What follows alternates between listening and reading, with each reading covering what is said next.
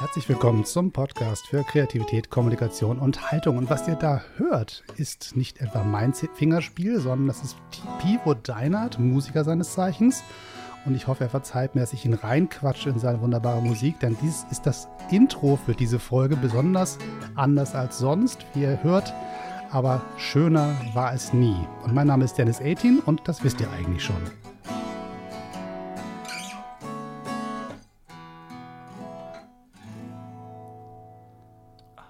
Ach, was schön. Herrlich. Ne? Zwölf Seiten. Ja. Pivo, vielen herzlichen Dank für das schönste Intro, was dieser Podcast jemals hatte. Sehr gern, sehr gern. Ich Reich- kann dir das gerne für weitere Folgen mal vorproduzieren. Sagt das nicht, das Budget dieses Podcasts ist überschaubar. Okay. Aber wunderschön. Also schöner wirklich klang es nie, als wir begonnen haben. Normalerweise habe ich am Anfang so einen Countdown und so einen Space und sonst wie. Und es ist Akustik doch etwas Schöneres. Oder ist immer was fürs Herz. So ein bisschen. Absolut. Und aus derselben Ecke komme ich ja auch. Ich bin ja selber äh, Gi- Gitarrist äh, im, im, im Ruhestand, beziehungsweise also im Verhinderten. äh, Es gab halt keine Karriere draus zu machen. Aber du wiederum hast es geschafft. Du bist Musiker und lebst davon.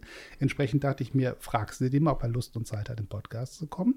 Und da habe ich ein bisschen gelesen über dich und habe festgestellt, das ist, gibt tausend Gründe, dich einzuladen. Nicht nur, weil du zufällig Musiker bist, sondern weil du über gewisse Dinge, gewisse Formulierungen findest, die, wo ich Andockungspunkte finde und denke, schade, dass ich das nicht geschrieben habe. Ich hole mal einen, einen Text von Okay, deiner Homepage. ich bin gespannt. Ja, ja. Ähm, Musik wird von uns als Berührung empfunden. Sie lässt uns tanzen, träumen, lachen und weinen. Ich möchte die Menschen dazu bringen, die Kraft der Musik bewusst da, dazu bringen, die was nochmal. Äh, Vielleicht habe ich mich, mich verschrieben. Nee, vielleicht habe ich falsch gedruckt. So. Ich, ich möchte die Menschen dazu bringen, sich der Kraft der Musik bewusst zu werden, einen Augenblick in sie einzutauchen, sich treiben zu lassen. Und das sind so Sätze, da denke ich, da hat mal einer nicht delegiert. Der hat selber geschrieben. Das habe ich selber Das geschrieben, schreibt ein. Musiker, das schreibt ja. nicht eine Textagentur, das schreibt ein Musiker. Und äh, das kann man schöner vorlesen, als ich es gerade getan habe, aber schöner schreiben kann man es auch nicht. Von daher ist es wunderbar und es trifft sehr das Gefühl von, warum ich glaube, Musik funktioniert. Also wenn man deine Musik mag, hört man dir gerne bei der Musik zu, aber wenn man die ausblendet und nur auf die Texte guckt, findet man trotzdem was, wo man sagt, da gehöre ich mit hin. Und entsprechend freue ich mich, dass wir heute ganz viel über kreative Prozesse sprechen können, über deine, deine Platten, über die Art und Weise, wie du über Musik nachdenkst, über Kreativität nachdenkst und lass uns einfach mal treiben. Ich habe mir fest vorgenommen, mich vorzubereiten auf diesen Podcast, habe ich auch getan, aber wie immer, wie das Gespräch läuft, so läuft es halt. Okay, das ist gut, weil ich habe mich gar nicht vorbereitet. Das macht nichts. Ich liebe ja diesen Satz, ich verweigere mich jeglicher Vorbereitung, was natürlich nicht stimmt. Also Ich meine, du schnappst jetzt eine Gitarre, fängst an zu spielen, nicht weil du nicht vorbereitet bist, sondern weil ich 30, 40 Jahre vorbereitet hast, heute zu spielen. Ja, wahrscheinlich. Dann, deine erste Gitarre bekamst du mit sechs. Tatsächlich. Ich glaube sogar früher. Also Wikipedia weiß ja alles und da steht drin, du bekommst da, kamst deine erste Gitarre im Alter von sechs Jahren. Weißt du noch, was für eine das war? Ja, ne, das war so eine Dreiviertel Kindergitarre mit, mit Nylonseiten. Aber tatsächlich habe ich, ich glaube, mit vier meine erste Spielzeuggitarre von meiner Oma bekommen. Das ist jetzt eigentlich wenig unspektakulär, aber ähm, das war so, da, da waren vier Seiten drauf und diese vier Seiten haben natürlich nicht wahnsinnig lang gehalten. Ich habe da irgendwie wahnsinnig viel drauf rum und es wurden dann irgendwann drei Seiten, irgendwann zwei, irgendwann war es nur noch eine und dann kam der entscheidende Punkt. Dann ist die letzte Seite gerissen und ich wusste, dass diese Gitarre im Tabakladen gegenüber im Schaufenster hing. Und da ich mein Gespartes auf, äh, aufgemacht und gesehen, da sind 10 Mark drin und habe mir für 10 Mark genau die gleiche Gitarre nochmal gekauft. Und das muss dann wohl der Auslöser für meine Eltern gewesen sein, dass sie gesagt haben, vielleicht kann der Junge eine richtige Gitarre gebrauchen. Es ist ein, eine fast Springsteen-artige Geschichte. Ich weiß nicht, ob du den Song The Wish kennst von Nee. Springsteen. Da erzählt er im Prinzip die Geschichte, wie seine Mutter ihm eine Gitarre geschenkt hat. Und es geht, ist ganz präzise beschrieben, es ist eine brand new Japanese Gitarre. Es war nicht nach dem Motto die große Fender oder die Gibson oder immer, wovon man so träumt, so als junger Musiker, sondern es war halt die Gitarre, die so ins Budget passte und die in dem Ort, wo sie waren, im Schaufenster hing. Und der Moment beschrieben, wie diese besondere Gitarre, die man gemeinsam im Schaufenster gesehen hat, wo das Kind gesagt hat, oh Mama, das wär's doch. Und dann landet die unterm Tannenbaum. Und später reflektiert er dann, was diese Gitarre eigentlich ihm alles gebracht hat. Also was, die, was er sich kaufen konnte durch die Gitarre und was die Gitarre noch so in sein Leben gebracht hat. Und diese, diese Dankbarkeit an diesem Moment des Schenkens der ersten Gitarre. Oder was es bedeutet, zum ersten Mal so ein Gerät in den Fingern hm. zu halten. Das finde ich in diesem Song sehr gut ausgedrückt. Ja, das ist dann auch egal, glaube ich, in welcher Preisklasse es ist. Völlig egal. So, so. Also ich glaube, ich habe bis 21 Gitarren gespielt, die ins Budget passten. ich habe eine einzige Gitarre, die ist außerhalb des normalen Budgets, eine Takamine, mhm. die wiederum erst in mein Leben kam, nachdem meine Oma sich entschieden hatte, mir was zu vererben. Das heißt nicht freiwillig, jetzt bin ich Engländer und darf so einen Humor mit vor mir hertragen. Also sie verstarb und ich wusste, ich muss was tun. Ich brauche etwas, was jetzt nicht wie eine Reise ist, wo man mhm. so, das so macht und dann ist es vorbei. Also ich brauche etwas, was mich definitiv überlebt. Und es musste dann die Gitarre sein, von der ich geträumt habe, seit ich 14 war. Es war mir völlig klar. Alle Gitarren davor passten ins Budget, waren irgendwie zusammengespart, mhm. wurden von den Eltern geschenkt, hat man bei Brinkmann in Hamburg gekauft. Das waren dann diese Nachbauten, die da immer hingen, aber aussahen wie die guten. Okay. Und auf einmal ist es dann, es gibt da ein bisschen Geld. Was machst du damit? Es war eigentlich schon nach der Zeit, als ich wirklich dachte, jetzt wirst du ein großer Rockstar, jetzt brauchst du eine gute Gitarre. Aber es war so danach so, komm, das gönnst du dir nochmal. Mhm. Und ein Freund von mir ist, ist irgendwie 40 geworden und hat seiner Frau gesagt, du, ich wünsche mir eine Gibson-Gitarre, ich möchte eine Les Paul haben. Ich brauche die. Wofür? Dann willst du in der Band spielen? Nein. Mhm. Aber ich werde 40. so, und hat er diese schöne äh, Gibson zu Hause, hat meinen kleinen Mini-Marshall-Verstärker, der war halt auch nicht größer als, als ein Aktenkoffer. Aber es gibt sie. Und manchmal gibt es so, so, so frühe Träume von Musikinstrumenten, die ein das ganze Leben begleiten. Mhm. Weißt du noch, wo du das erste Mal gesagt hast, ich denke nicht mehr darüber nach, was das Ding kostet. es muss diese sein, von der träume ich schon ganz lange. Oder bist du gar nicht so, so romantisch, was Einzelinstrumente angeht? Das hatte ich tatsächlich noch nie. Das, nee, hatte Sind das Handwerkszeuge für die einfach nur? Ja, es ist so ein bisschen Gebrauchs. Ist wirklich sehr unromantisch, wenn ich das so sage, merke ich jetzt selber gerade. Aber für mich ist Gitarre wirklich ein Gebrauchsgegenstand. Ich hatte lustigerweise, ich hatte eine, also ich liebe ja auch Takamine-Gitarren ja. und hatte eine Präsentation für Takamine gespielt. Und ähm, hatte zwei, also eine hatte ich mir vom Laden ausgeliehen, wo ich gespielt habe. Eine war meine eigene und stellte meine eigene so einen Gitarrenständer und sagte dann so, ich möchte übrigens nochmal sagen, dass die Takamine-Gitarren wirklich für einen Live-Gebrauch sehr gut sind und sehr robust sind. In dem Augenblick kippt die wirklich aus dem Ständer um und knallt auf die Bühne und war danach auch noch in Tune. Also das, besser kann man es gar nicht machen, ja. Im Gegensatz zu meiner zwölfseitigen, einer Montana-Gitarre. Ich musste ablesen, weil ich habe die nicht gekauft wegen des Markennamens, sondern weil sie zwölf Seiten hat okay. und ins Budget passte. Es gibt von Takamine auch schöne Zwölfseite. Ja, hatte ich auch in der Hand, aber dann dachte ich, das ist jetzt sozusagen zu viel des Traumes. Okay. es muss dann doch die sechs Seiten sein. Weißt du eigentlich, wie ein Bassist bis sechs zählt? 1, 2, 3, 4, 1, 2. Oh mein Gott, der Mann kennt den Witz. Ist das, ich, nee, ja, ich kannte dich nicht. Ich habe es wirklich geraten, aber ich dachte irgendwas. Logisch, deduktiv. Ja, ja, ja. ja. Es ist wie, ist wie Verkaufe Bass ab fünften Bund wie neu. ja, ja, ja, ja, doch, durchaus. Zwei Seiten reichen da übrigens auch. Es gibt ja Bassisten, ja. die machen zwei Seiten ab, weil sie sagen, was soll ich, das hat noch nie benutzt, was soll ich damit? Eben. es gibt übrigens über Gitarristen genug eigene Witze. Mit daher, Sicherheit. Ne, Kenne ich gar keinen.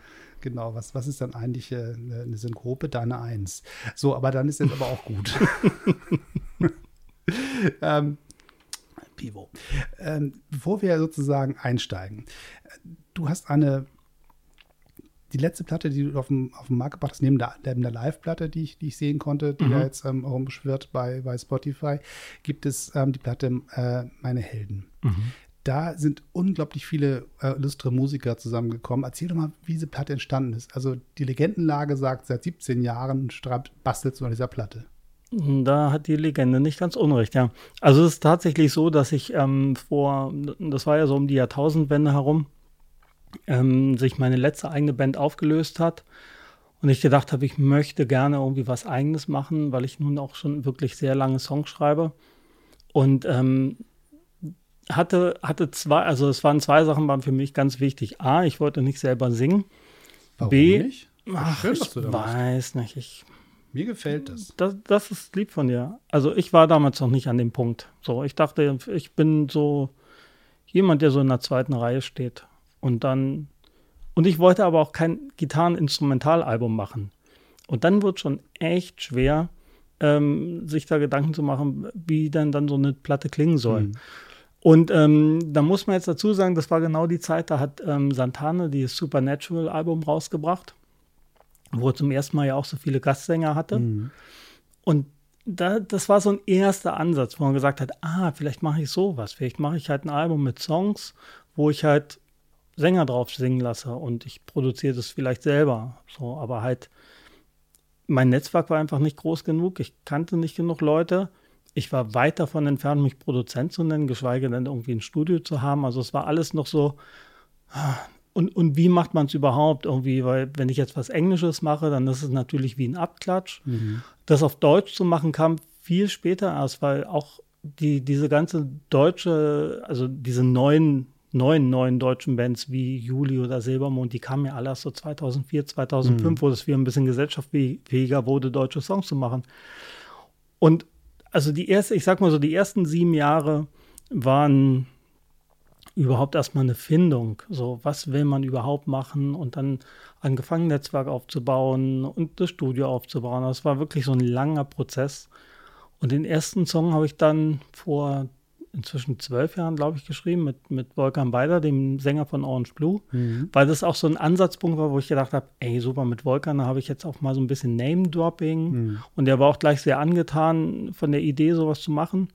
Und dann sind über die Jahre hinweg halt immer Leute, in, äh, äh, mehr Leute ins Spiel gekommen und dann hat man angefangen, Songs mit denen zu schreiben. Aber es war wahnsinnig, also die Logistik dahinter war wahnsinnig schwierig, weil wenn du, wenn du halt mit Künstlern zusammenarbeitest, die halt selber auch eine Karriere am Start haben, dann ist es halt entweder, entweder schreiben die selber gerade für ihr Album oder sie sind gerade im Studio oder sie sind gerade im Urlaub und erholen sich von allem oder sie sind auf Tour.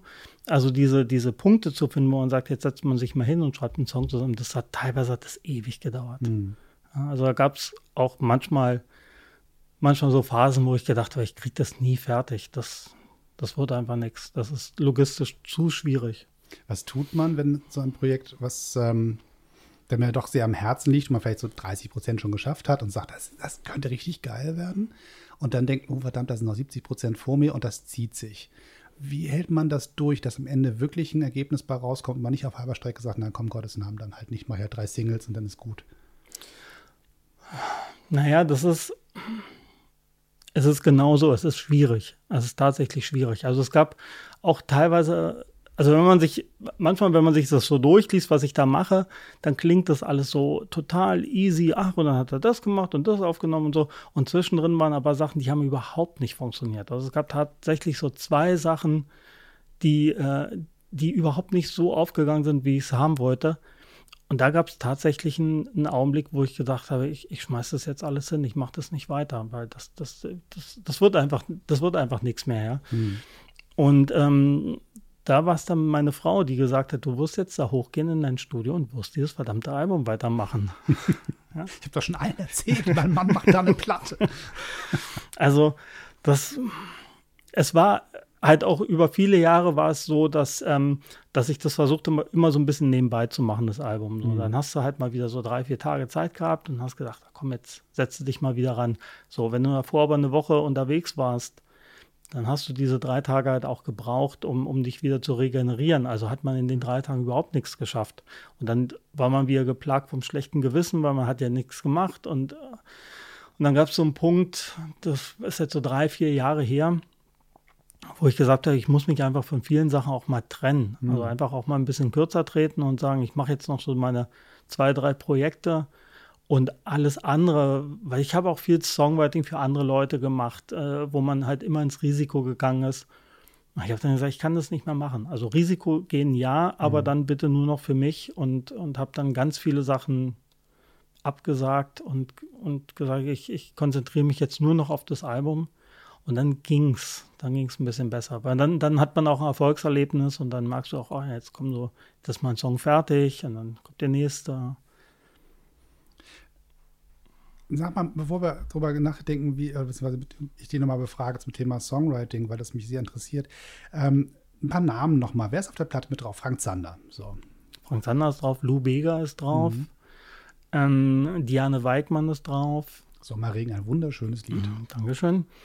Ähm, und dann tatsächlich ähm, sind auch viele Namen dabei, die man jetzt nicht unbedingt so direkt kennt. Und ähm, das ist auch eine sehr wichtige Entscheidung im, im Entstehungsprozess dieses Albums äh, gewesen, halt zu sagen, was ist mir wichtig? Wie soll mein Album klingen? Und ich, und alle Leute, die da drauf sind, das sind halt Künstler, mit denen arbeite ich seit 15 Jahren zusammen. Wir haben viel auf der Bühne gestanden und Spaß gehabt. Und da habe ich gesagt, ich will lieber die dabei haben, als jetzt irgendwie mich groß um Namen zu kümmern. Mhm. Und dann kommt auch dazu, und das, das musste ich auch lernen in der Zeit, dass ähm, in dem Augenblick, wo du den direkten Kontakt zu jemandem hast und den lange kennst, ist es überhaupt gar kein Problem, den auf, sein, auf mein Album zu bekommen. Also Frank Zander oder Lou Bega zum Beispiel, wo ich gesagt habe, Lou, bist du dabei? Und der hat sofort gesagt, ja, na klar bin ich dabei. Mhm. habe ich gesagt, aber es ist ein deutschsprachiges Album. Also, ja, dann machen wir es auf Deutsch.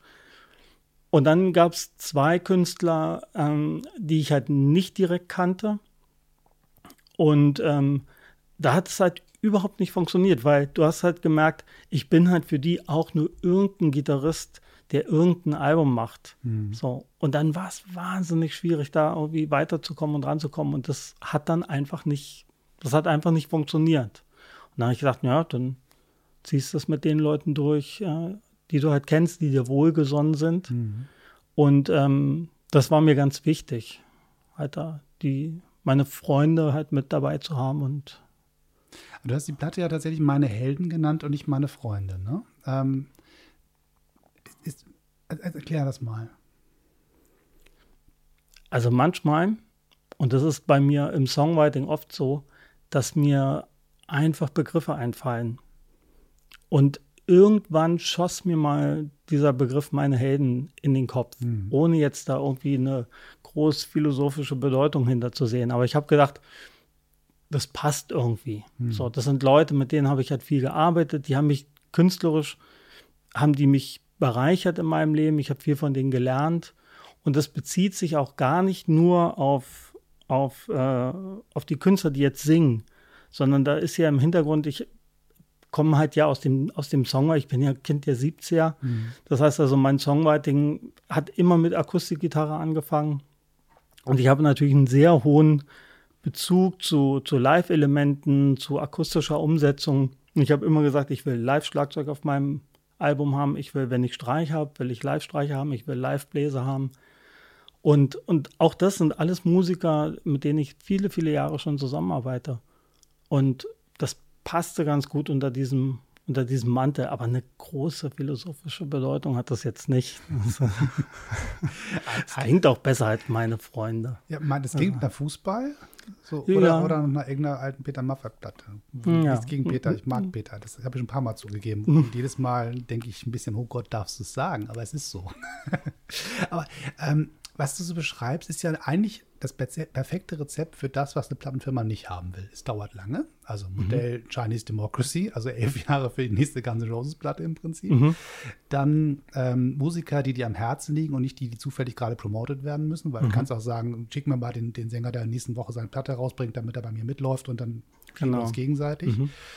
Ähm, und vor allen Dingen, ähm, wenn du sagst, äh, Live-Schlagzeug, kann man mal sagen, okay, das kriegt man schon noch hin, da stellst du einen Raum und drei Mikros und dann ist fertig. Aber sobald es mit Streichern losgeht, da wird es ja kompliziert mhm. und im Zweifelsfall teuer. Ähm, all das zusammenzupacken und zu sagen, ähm, war das da auch der Grund, warum du gesagt hast, ich mache das quasi unter einem eigenen Label? Weil du einfach die Ruhe hattest, dann komm, hört mal auf, mich voll zu labern, ich kriege das schon hin. Ja, auch mit dem Hintergedanken, dass ich mitbekommen habe, ein Freund von mir, der hat ein Album gemacht ähm, bei einer Plattenfirma, auch gar nicht so große, gar nicht so bekannt. Ähm, und da war es tatsächlich so, der hat sein Album fertig gehabt und dann sagte die Plattenfirma, ja, wir schieben mal jetzt noch einen Monat, oh, ja, vielleicht schieben wir noch mal ein halbes Jahr, jetzt passt gerade nicht so gut, jetzt ist ein anderer Release und so. Und ich glaube, das Album ist bis heute nicht rausgekommen. Mhm. Und ich dachte, das ist ja, da, da wäre ich ja wahnsinnig, wenn du zehn Jahre in so ein Projekt reinsteckst ja. und dann musst du mit Marketingabteilung von der Plattenfirma diskutieren, ob jetzt ein Album rauskommt. Da habe ich gesagt, da habe ich überhaupt gar keinen Bock drauf. Und ähm, na klar, vielleicht hast du dann weniger Reichweite oder bewegst weniger, aber du hast es wenigstens in der Hand. Hm. Und das war eine, eine ganz wichtige Entscheidung, die man, die ich so im, im Laufe der Zeit treffen musste. Klar denkst du darüber nach, wo könnte man es anbieten, was, was geht irgendwie. Und dann halt zu sagen, nee, ich, ich mache es selber, weil, weil da steckt so viel Herzblut drin und so viel Liebe, dass ich bin, glaube ich, auch ganz schlecht im Abgeben in so Sachen dann. Bist du so ein klassischer Frontman, der, der sozusagen sagt, also ihr seid zwar alle meine Freunde, aber ich sage, da geht's lang? Oder bist du eher tatsächlich dann auch Teamplayer? Ja, ich, Hm, gute Frage. Ich glaube, ich bin Teamplayer, aber habe doch eine ziemlich klare Vorstellung von dem, was ich, was ich will oder was ich dann nicht will. Das weiß ich, aber ich komme so mit allen ganz gut klar, glaube ich. ist ja kein Widerspruch, so, aber da sind wir wieder bei Springsteen. Der, der, Name The Boss kommt schon irgendwo her. Also, das sind zwar alles meine guten Kumpels aus Schulzeiten, aber mein Name ist auf der Platte, also geht es da lang. Genau, ja. Da kommst du, glaube ich, nicht, kommt man nie ganz dran vorbei, wenn man den eigenen Namen draufpackt. Ich glaube, ein Bandname ist noch einfacher. Also das stimmt. Wenn da Metallica draufsteht, ist irgendwie, kann man das intern irgendwie ausboxen, wer da genau. was zu sagen hat. Und wenn der Name draufsteht, dann steht er drauf. Und dann bist du dafür verantwortlich, klar. Genau. Ähm, Songwriting-Prozess. Ich würde gerne eine, eine Schleife mal machen. Also ich habe ich führe seit Gott über anderthalb Jahren so eine, so eine Art monatliches Tagebuch. Es wird immer neu gebastelt, so eine Art Scrapbook und wird immer komplett selber gebaut, nicht gekauft, weil gekaufte Bücher glaube ich nicht dran. Und da schreibe ich immer so ein paar Sachen rein, die mir wichtig sind für den Monat, an die ich mich erinnern möchte, ein paar Erfolge, ein paar Misserfolge, auch so ein bisschen eine Frage von liebes Tagebuch, was ich heute erlebt habe und so. Mhm. Ähm, und ich schreibe gerne mal Sachen rein, die ich mir vornehme, die ich mal wieder machen müsste oder die jetzt diesen Monat mal dran sind. Und seit Monaten schreibe ich immer wieder rein, die alte Fähigkeit des Songwritings wiederbeleben. Ich habe das jahrelang gemacht und war auch ganz zufrieden mit dem, was ich da getrieben habe. Und irgendwann habe ich das verloren, dass ich weiß, wie es geht. Das ist ganz merkwürdig. Ähm, wenn ich mich jetzt mit der Gitarre hinsetze, kann ich Sachen nachspielen und ich kann meinen alten Song spielen, aber irgendetwas ist anders, dass das, dass das Schreiben von Musik und Texten nicht mehr klappt. Irgendwie. Keine Ahnung. Das heißt, es irgendwo in einer Schublade liegt es und ich bin mir ziemlich sicher, man kommt auch wieder ran.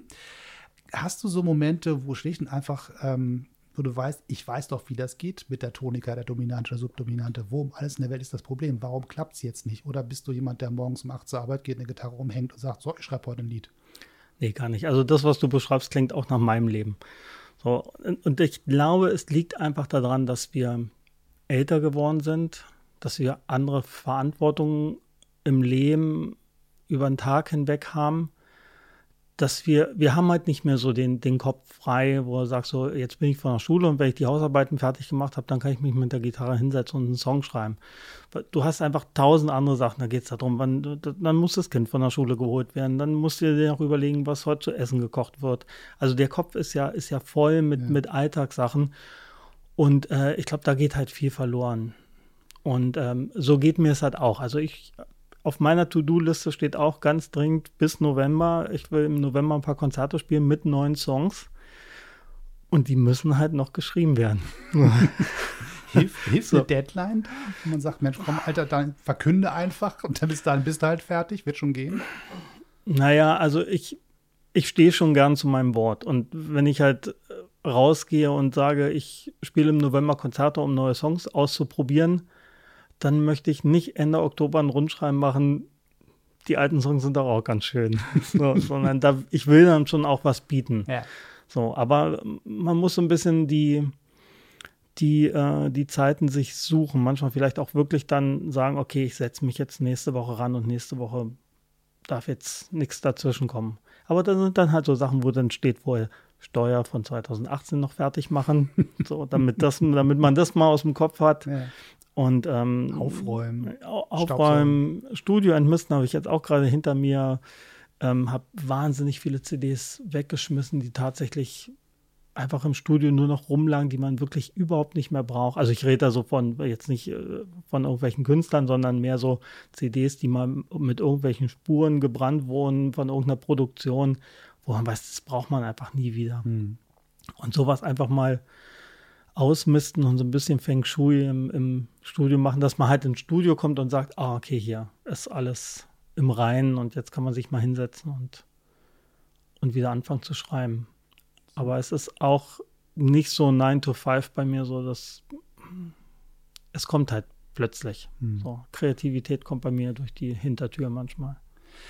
Ganz witzig, dass ich das so zu hören, wie, wie, du das machst. Ich habe ähm, festgestellt bei der Recherche um, um, um, dich so ein bisschen, ich wollte ein bisschen mehr wissen über dich, als was man mal, mal so findet. Und habe festgestellt, wir beide kennen einen gleichen Menschen. Ähm, und zwar aus Hamburg, den Stefan Knös. Ähm, der ist auf einer Platte mit drauf, der du auch bist, allein gegen die Zeit. Da taucht der Kollege ah, auch auf. Okay. Und das ist mein alter Gesangslehrer aus frühen Zeiten aus Hamburg noch. Okay. Und ähm, der hat mir damals ganz klar gesagt, du, ich stehe morgens auf und ich gehe ins Büro wie alle anderen auch. Ich mache halt zufällig Musik. Mhm. das heißt, der hat so, so eine Art Routine, der weiß, wie das so geht, wie man den Schalter anschaltet.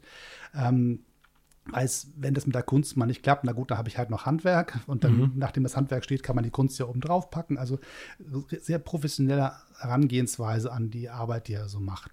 Damals für echt produziert, hat die Band Yellow White gehabt und, und Disco und so. Da war so ein bisschen Hamburger Schule, so ein bisschen Britpop von der Waterkant, war, glaube mhm. ich, damals ein bisschen, das was erzählt wurde.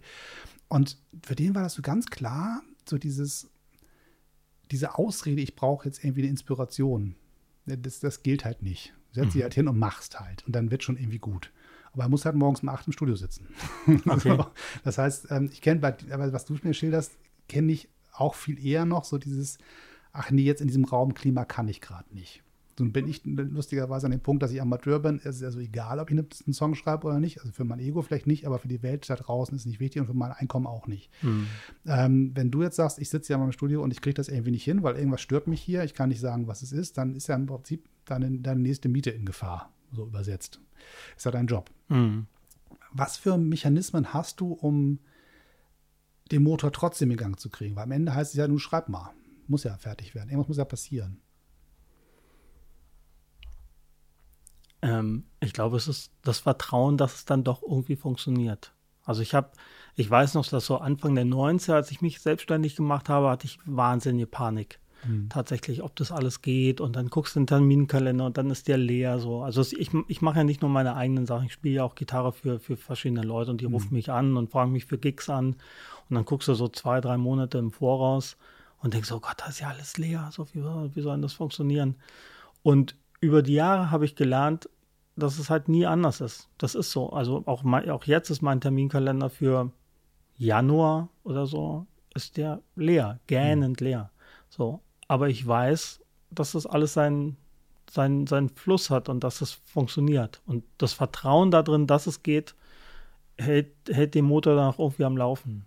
Also so Rituale, äh, wie ich keine Ahnung, mach die Pinnwand voll, mal, mach ein Brainstorming, meditiere, geh joggen, mal ein Bild, geh fotografieren, guck einen Film.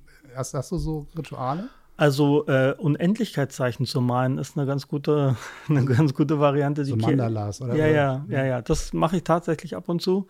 Ähm, und Sport ist auch wichtig, aber ist für mich eher so ein wenn ich dann im Prozess drinne bin und dann manchmal hast du so Punkte, wo du denkst, boah, wie, das geht jetzt irgendwie nicht auf und warum, warum funktioniert der Refrain nicht und äh, was soll ich da mit der Gitarre spielen? Da hat mich tatsächlich schon die eine oder andere Fahrradrunde dann plötzlich auf ein, auf ein Ergebnis gebracht. So, einfach mal abschalten, raus und dann meistens schon so nach einer halben Stunde sagt, ah, jetzt weiß ich, wie es geht und dann, und dann zurück und weitermachen. Hm ich finde Sport spannend. Wir haben vorhin gesprochen, wir, wir laufen beide ganz gerne und ich äh, muss, muss zugestehen, äh, deine Platte geht zum Joggen nicht. Klappt nicht. Nee, habe ich auch gemerkt. Sie kann vieles, aber zum Joggen ist nee, zum nicht. Joggen geht die nicht, gar nee, nicht. Nee. Ähm, kannst du die beschreiben? Was, was, was ich meine, es ist immer schwierig, äh, Musik zu beschreiben, aber mm.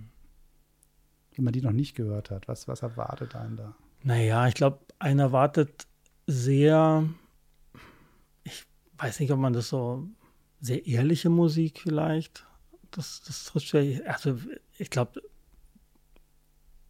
das ist tatsächlich schwierig, so für mich selber sozusagen, äh, wie das jetzt klingt. Also einer erwartet natürlich sehr viel handgemachte Musik und ähm, man munkelt, also ich, ich habe Leute gehabt, die haben gesagt, dass man sehr viel raushört, wie viel Liebe da drin steckt. So, das kann ich selber nicht so richtig raushören, weil ich gebe ja das rein, was ich, was ich habe. Mm, aber es geht schon viel um, also sagen wir mal, wenn wir, wenn wir inhaltlich gehen, dann geht es schon viel um, um Träume verwirklichen, um positive Lebenseinstellungen, Kraft finden in, in vielleicht auch Situationen, die auch mal nicht so gut laufen. Das spiegelt halt auch schon viel mein Leben wieder, so eine, eine positive Lebenseinstellung zu haben und, und zu, zu, sagen, am Ende wird alles gut und wenn es halt gerade nicht gut ist, dann ist es halt auch noch nicht zu Ende. Hm. Einer meiner Lieblingssongs auf der Platte ist ähm, Meine Helden, tatsächlich der, der Titelsong. Mhm. Ähm, das muss mich mal, ähm, beim Zitieren äh, korrigieren, wahrscheinlich, weil das jetzt nicht so ganz klappt. Aber ähm, die Variante, wenn ich irgendwie nicht weiter weiß, dann, dann, dann habe ich so meine Helden im Hinterkopf, die kann ich im Notfall irgendwie nachts wecken und sagen: So, Leute, jetzt ist irgendwie schwierig, ich brauche euch mal.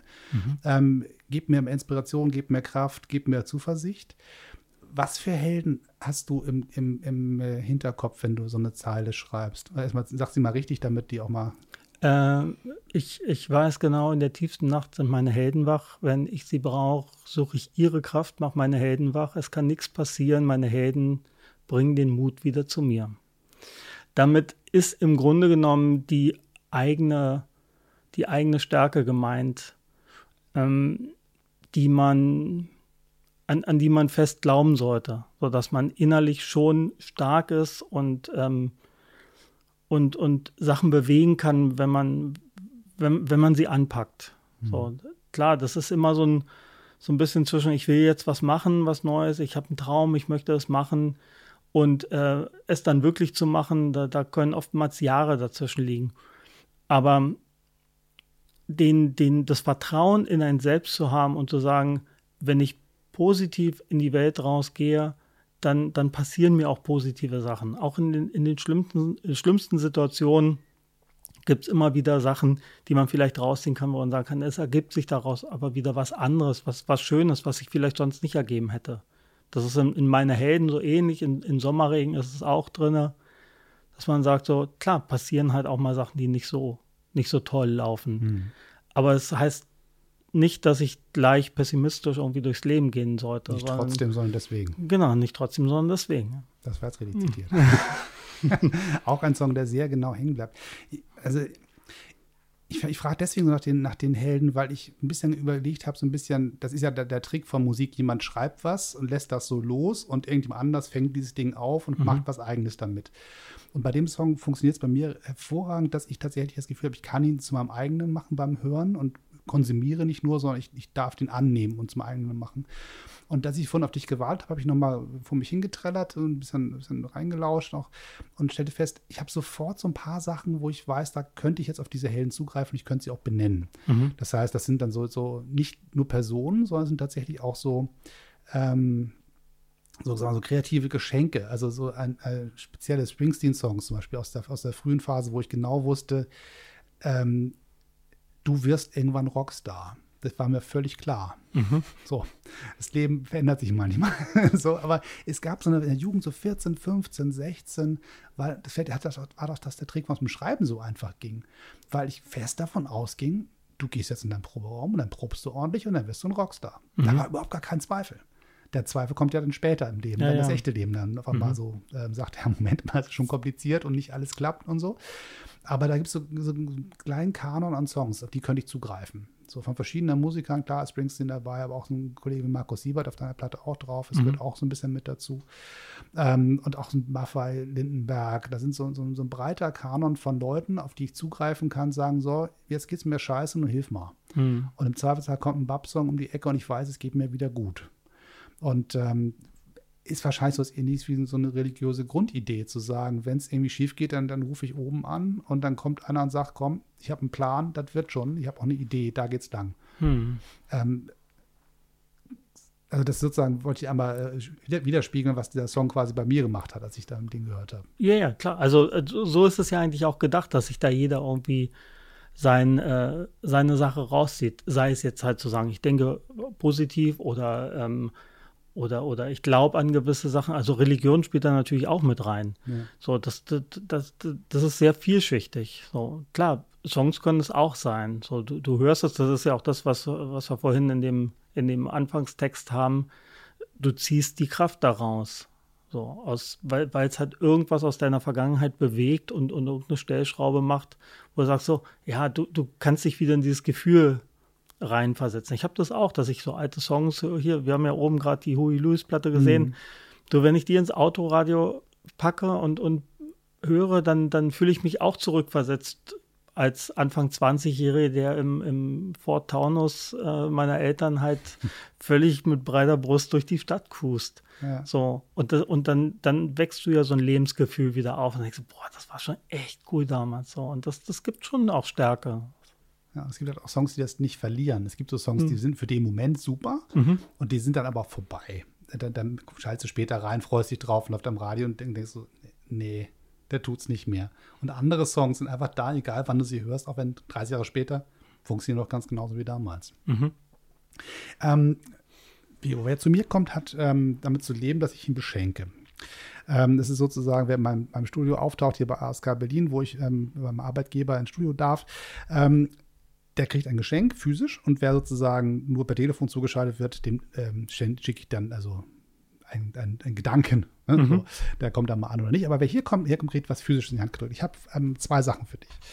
Ähm, das eine ist, ähm, ich muss ja mal zugeben, ich hätte gerne Platten gemacht und das ist nicht, nichts geworden, ähm, weil Karriere anders.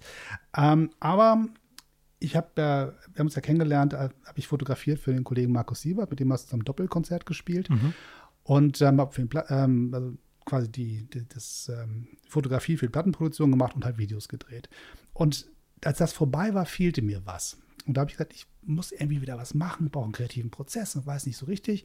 Habe mir eine Aufgabe gestellt, du bist in 100 Tagen damit beschäftigt, jeden Tag ein Plattencover zu gestalten. Und das machst du auf dem Handy. Weil Mhm. keine Chance, ich setze mich nicht zu Hause für Photoshop, das schaffe ich nicht. Wann soll ich das tun? Also muss es auf dem Handy passieren. Und habe das einfach durchgezogen. Jeden Tag ein Plattencover.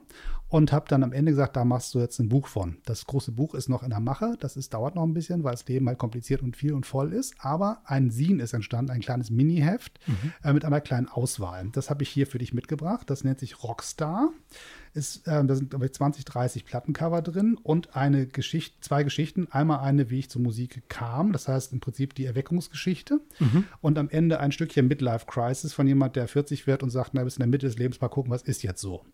Und äh, diese, diese ähm, Seiten zieren halt jeweils ein Plattencover von Platten, die es nie gab. Okay. Also ich habe mich quasi in eine Platte reingedacht und gesagt, so könnte das Plattencover aussehen. Also eins meiner Lieblingsdinge ist zum Beispiel eine, eine Zeitung, die auf der, ähm, äh, einer Stufe vor einem Haus liegt, mit einem Foto von Bob Dylan drauf. Und das äh, habe ich morgens fotografiert mit dem Handy und habe gesagt, das ist ein Plattencover, so wie, so wie es hier liegt. Super, ja. Und das äh, sollst du als Geschenk bekommen. Und jetzt ist meine Aufgabe, in 100 Tagen diese Alben alle zu vertonen, hoffentlich. Genau. Und damit das funktioniert, habe ich noch was für dich mitgebracht. Ich mache mal das Audiosignal dazu. Super. Kinder, kennt ihr das noch? Das ist eine Kassettenhülle. Ich habe bei mir in meinem Büro einen Kassettenrekorder, ein paar Kassetten, habe eine der Kassetten geplündert und die Platte, dieses Plastikding ähm, zu nehmen und ein Plattencover für dich reingebastelt. Pivo 300 Mixtape mit einem Foto, das ich damals gemacht habe bei dem Doppelkonzert mit Markus. Und die Kassette ist leer. Das heißt, jetzt musst du überlegen, was kommt da rein. Entweder findest du eine Audiokassette Die finde ich noch. oder du ähm, nimmst es als, als Gutschein an, die selber zum Song schreiben. Da mache ich was mit. Ich muss noch überlegen, aber äh, witzigerweise hat der, der Hans-Martin Buff, der mein Album gemischt hat, der wollte mir tatsächlich eine Kassette ziehen vom Mix. Ja, finde ich gut. Fand ich auch eine super Idee, weil ich fahre ja so einen alten Mercedes W124 und er sagt, ja, da kannst du schön eine Mercedes die Kassette reinmachen. Ich gesagt, ich habe leider kein Kassettendeck im Autoradio. Ich habe, der Vorbesitzer hat so ein neumodisches Teil da reingesetzt. Oder Blaupunkt oder so, ne? Sowas. Nee, irgendwas Nee. Unbekanntes haben, aber mit USB-Gedingens und so. Und da war ich so ein bisschen enttäuscht, weil ich dachte so, Mensch, Kassette, das wäre schon cool. Vielleicht mache ich das noch. Vielleicht nehme ich mir eine alte Kassette und, und überspiele mir. Überspielen ist auch ein Wort, was ich ewig nicht benutzt Kinder, habe, glaube ich. das noch? High-Speed-Dubbing von links nach rechts. Ja, und dann so mit einem mit einem, äh, Bleistift und dann kleben und so. Ähm, ja, vielleicht, vielleicht überspiele ich mir mein Album auf Kassette und dann kommt es da rein. Und dann kaufe ich mir einen vernünftigen Kassettenrekorder für meinen Mercedes.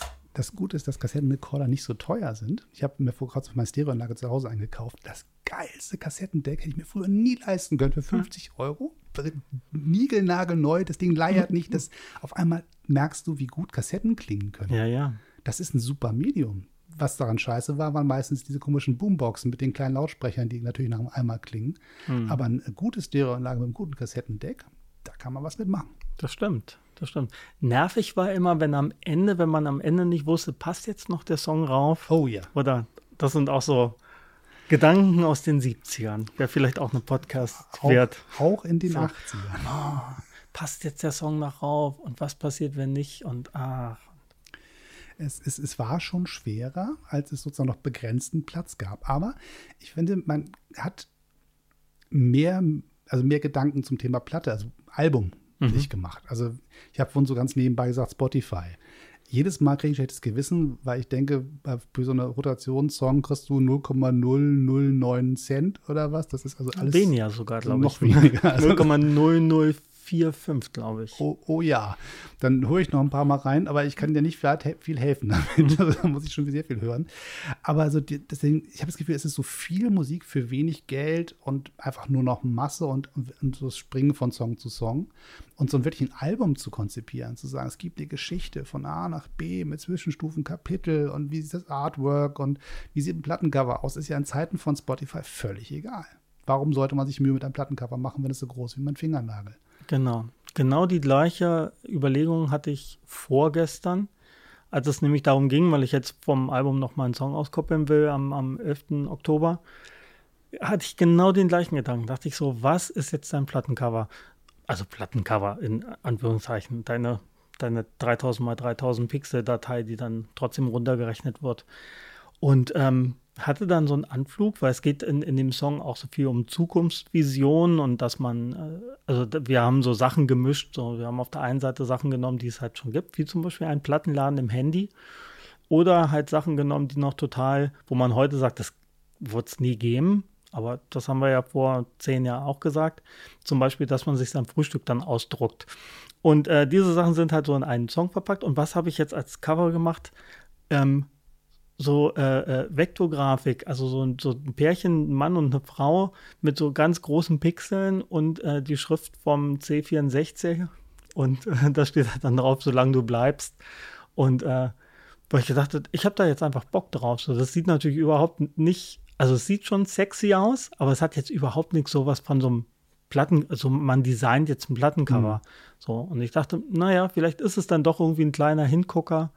Aber tatsächlich Du, das kann auch, glaube ich, schwarz sein und schreibst du mit Hand den Titel drauf, das erfüllt den Zweck dann auch. Ja. Also gerade in, in Zeiten von, ich, ich streame das auf meinem Handy und so. Also John Bon Jovi, ein großer Meister des kommerziellen Rock, hat irgendwann Stress mit der Plattenfirma gehabt, war zwischen zwei ähm, Deals und hat dann gesagt, ich habe jetzt, bin sauer auf diese blöde Plattenfirma und hat eine Platte gemacht, hat ein Foto genommen von einer pa braunen Papiertüte mit dem Edding draufgeschrieben, so ein Name der Platte und so ein paar Songnamen, gesagt, so, fertig. Mhm. Ihr habt keinen Bock mehr auf eure blöden Digital-Downloads irgendwie und Mini-Bild und so alles egal, runtergerechnet und ich hänge ja stundenlang im Studio und denke drüber nach, wie die Snare klingen soll und du reduzierst die ganzen Daten so, dass sie dann irgendwie auf diesen blöden Plastikstöpseln im Ohr einigermaßen klingen. Mhm. Ähm, das war so, so, ein Moment des Rebellentums, war natürlich schnell wieder vorbei. so. Aber ich verstehe das schon, dass man sagt, ich habe Instrumente gelernt, ich hänge stundenlang im Studio, früher 100.000 von Euro investiert, über zwei Jahre an der Platte geschraubt und jetzt heißt das jemand zu und am Ende kriegst du da 0,045 Cent für. 0,0045 Cent. Okay. Also falls jemand noch einen Song kaufen will, sie sind nicht so teuer. Aber ich meine, im Prinzip kannst du ja nur sagen, ich lebe von, von, vom, vom Auftritt, ne, vom Konzert. Du kannst ja von der Musik selber erstmal wahrscheinlich erstmal nichts mehr machen. Ja, also Auf, Auftritte funktionieren, wobei es natürlich auch da äh, für mich als ähm, vielleicht ältesten Newcomer gerade auch schwierig ist. Nicht? Weil also ich war jetzt im März unterwegs. Wir hatten acht Konzerte. Also wir, wir also meine Bookerin und ich. wir. Me, myself und I, alle drei von uns. Wir, wir haben halt irgendwie acht Termine an, an, an Start bekommen. Und ähm, da, da, also wir hatten, wir hatten Konzerte, die waren dann voll. Also der Raumgröße entsprechend. Also war, wir reden jetzt nicht über Hunderte, also wir, wir reden schon noch über zweistellige Bereiche. Ähm, und weil, weil natürlich auch alles so überladen ist und so voll, was ich meine, wenn ich irgendwo in, in irgendwo im Ruhrpott spiele, dann sagen die Leute auch so Pivo wer. So, das, ähm, also es ist halt auch schwierig, so die Publicity zu machen, dass die Leute zum Konzert kommen. So, wenn ich es erstmal da habe, dann mhm. ist es super. Also, weil ich in den Konzerten halt auch viel erzähle von, von wie das Album entstanden ist, viel so aus dem Nähkästchen eines Musikers. Das ist schon sehr unterhaltsam und, und da gehen die Leute auch raus und sagen, boah, das hat jetzt was gemacht mit mir. Irgendwie, mhm. da nehme ich mir was mit. Viel halt über Träume verwirklichen erzähle ich. Irgendwie von meiner Radtour über die Alpen etc. Irgendwie Vespa-Tour hier und da. Mhm. Also da gibt es ja eine Menge. Und, ähm, und die sind dann auch, die nehmen dann auch eine CD nochmal mit oder kaufen irgendwie ein Buch. Und äh, wenn du es dann erstmal hast, dann, dann sind sie sehr, sehr dran so und wollen noch mehr erfahren. Aber diesen Schritt erstmal so die Leute vom Sofa wegzukriegen und zu sagen, guckt mal, heute ist vielleicht nicht so spannend im Fernsehen, geht doch mal irgendwie zum Konzert, das ist halt auch mühsam. Das passiert eher für die großen Acts, ne? Also so eine Art, mhm. die Rolling Stones kommen in die Stadt und dann wird irgendwie so. Aber für den, die normale Freizeitgestaltung, ich gehe mal in, in, in, in, so eine Rockbar und gucke mal nach, wer da heute Abend so spielt, das ist ja gar nicht mehr drin. Das, das ist schwierig, ja, ja. Also wir haben auch, gut, auf, aufgrund des Programms, was ich habe, ist, ist meine, also meine Zielgruppe ist eh der, der musikbegeisterte Ü30er, sage ich immer. Und äh, wir versuchen halt Locations zu finden, die, das sind meistens so Kulturvereine, wo du halt weißt, die haben Mitglieder, die haben selber halt ein gutes Netzwerk und die Leute kommen auch hin, weil sie wissen, der Laden bucht halt immer gute Leute und mhm. da, kann man halt auch mal hingehen, äh, wenn man jetzt einen Namen nicht kennt, weil sie halt wissen, da kriegt man jetzt keinen keinen Schrott geliefert. Mhm. Und ähm, das funktioniert. Also es ist ausbaufähig, aber ich bin ja noch jung. Ü30. Naja, das so. Also ich habe äh, bei Live, ich habe dich ja auch live schon gesehen und das ist schon eine sehr eigene Live-Handschrift. Also der Normalweg ist ja, also zumindest habe ich das damals in meiner frühen Phase so gelernt. Du gehst raus auf die Bühne, zielst maximal noch an, dann spielst du zwei, drei Songs, sammelst möglichst viel Energie und, und Applaus und erst dann sagst du mal guten Tag.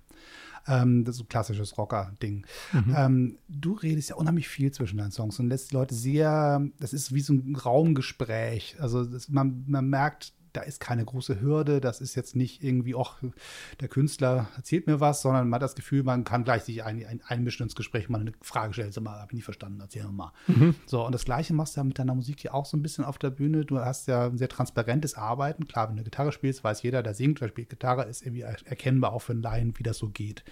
Aber du hast ja zum Beispiel so ein sehr technisch modernes Gerät da stehen, ein Looper. Mhm. Und da, ähm, ich muss einmal kurz erklären, was das ist. Und das andere, du zeigst ja tatsächlich, wie man Musik macht. Im Prinzip, du produzierst einen Song auf der Bühne vor Publikum mhm. und es ist trotzdem nicht der Computer macht, sondern du machst. Erzähl mal, A, was ist ein Looper und was ist genau die Idee hinter diesem System, was du da treibst? Also der Looper, der, mit dem kann ich Dinge auf der Bühne aufnehmen und die dann wieder abspielen lassen. So, und das ist ein Looper, der hat, ich, ich habe mehrere Looper inzwischen, mehrere Konzepte dahinter. Ähm, in der Regel, also mein, mein kleiner Looper, den ich habe, der hat drei Kanäle, sagt man. Mhm. Das heißt, ich kann drei verschiedene Sachen aufnehmen, die dann zusammen klingen und ich kann dann auch wieder Sachen ausschalten. Und ähm, also ich habe meistens auf, auf einem Loop laufen die Akkorde. Ähm, auf einem mache ich immer Rhythmus auf dem, auf dem Gitarrenkorpus oder halt auch einen Bass. Ich habe einen Octaver, mit dem ich die Gitarre runterstimmen kann. Dann klingt das wie ein Bass. Manchmal habe ich so kleine Melodien, die kann ich dann einfließen lassen und die laufen auf völlig drei unterschiedlichen ähm, Schleifen, Loops, die man dann an- und ausschalten kann. Also das mhm. heißt, man kriegt auch eine gewisse Abwechslung noch in diesen, in, in diesen Song rein. Sagen wir so, also äh, äh, ähm, Ed Sheeran hat das halt salonfähig gemacht damals. So, der, der fing halt damit an, das so in den kommerziellen Markt rein, reinzubringen. Es gibt viele, viele Leute, die, die mit Looper arbeiten, aber er hat halt so einen kommerziellen Weg gefunden. Und ich war damals witzigerweise auch im Heimathafen auf seiner ersten Tournee ähm, in Deutschland. Da waren 400 Leute. Ich stand so 10 Meter von der Bühne weg und er hat dann auch ein paar Songs gespielt und dann hat er genauso wie ich auf der Bühne gestanden und gesagt, ey Leute, ich habe übrigens einen Looper, mit dem kann ich Sachen aufnehmen und hier und nicht, dass ihr euch wundert, so, das ist alles live, was ich hier mache. Das macht er natürlich heute auch nicht mehr. Also inzwischen weiß das jeder.